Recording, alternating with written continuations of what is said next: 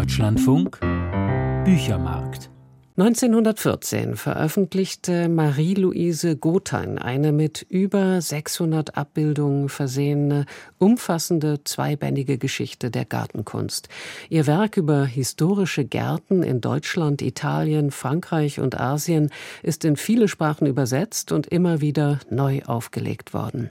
Die Kunsthistorikerin Karin Seber hat über die Leistung der Gartenhistorikerin Marie-Louise Gothein promoviert und nun in einem biografisch angelegten Buch deren ungewöhnliches Leben skizziert. Hinter den Gärten die Welt, so der Titel. Ich habe Karin Seber gefragt, was sie so sehr für die 1931 gestorbene autodidaktische Forscherin und Autorin einnimmt.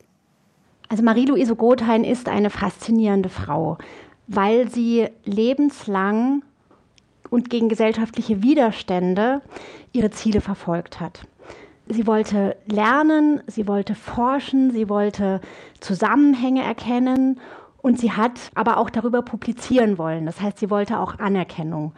Also die Rolle als gebildete Professorengattin, das war ihr definitiv zu wenig.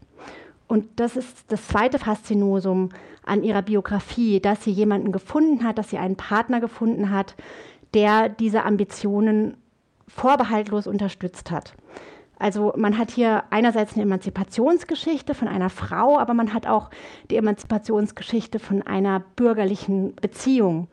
Und die lässt sich verfolgen in einem ganz umfangreichen Briefwechsel über Jahrzehnte hinweg, tausende von Briefseiten, in dem sich die Entwicklung von Marie-Louise Gothein zeigt, aber auch die Entwicklung des Paares. Und das ist für mich, für mein Buch, ein ganz äh, wertvoller Fundus gewesen.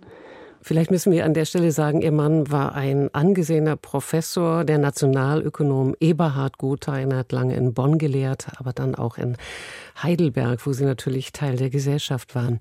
Mit dem Blick von heute beeindruckt ja besonders, wie viel Freiraum Marie-Louise Gothein für sich forderte und auch bekam.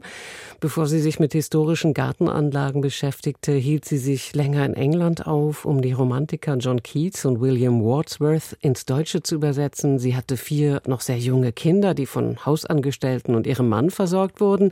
1905 reiste sie zum ersten Mal allein nach Italien für sechs Wochen. Sie brach dann wieder und wieder auf. Hat sie in Italien angefangen, Gärten als Kunstwerke zu betrachten und weniger als politische Manifestation der Reichen und Regierenden?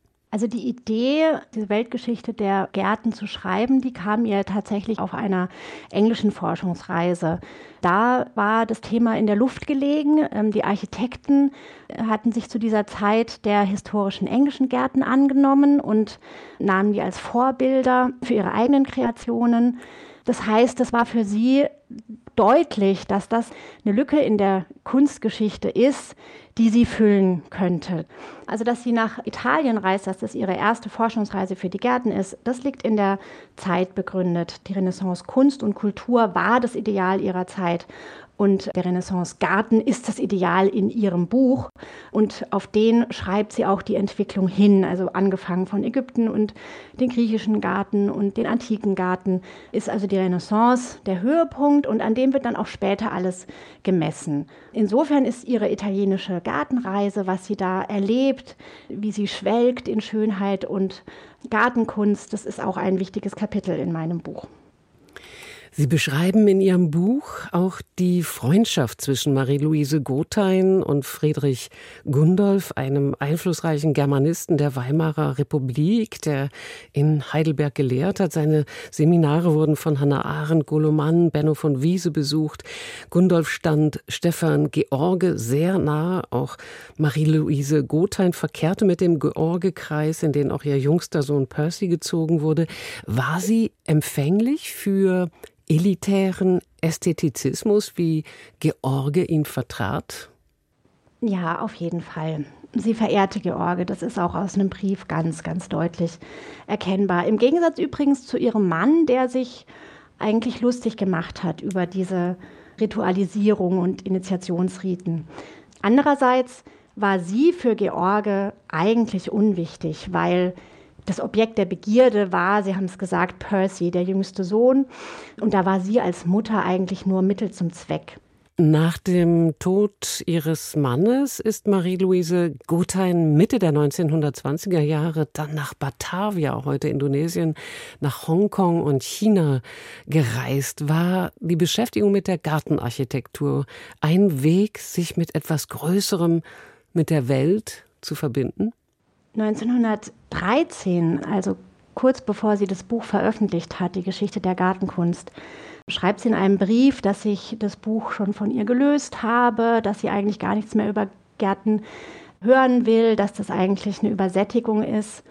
Aber in der Tat ist sie von dem Thema dann doch nie ganz losgekommen. Nach dem Ersten Weltkrieg hat sie angefangen, Sanskrit zu lernen, um altindische Texte zu übersetzen. Sie hat sich eben auf dieser Reise ganz intensiv mit dem javanischen Schattenspiel befasst. Aber letztlich hat sie doch hauptsächlich noch über Gartenkunst und Blumenkultur publiziert. Also das sind eigentlich die Aufsätze, die auch aus den letzten Jahren erhalten sind. Und das heißt, die Gärten sind für sie einfach doch das Tor zur Welt geblieben. Und auch wenn wir es in der Rückschau betrachten, muss man ihr Vermächtnis in der Vermittlung der Gartenkunst sehen. Karin Sebers Buch über das Leben und die Reisen der Marie-Louise Gothein erscheint morgen bei Schöffling.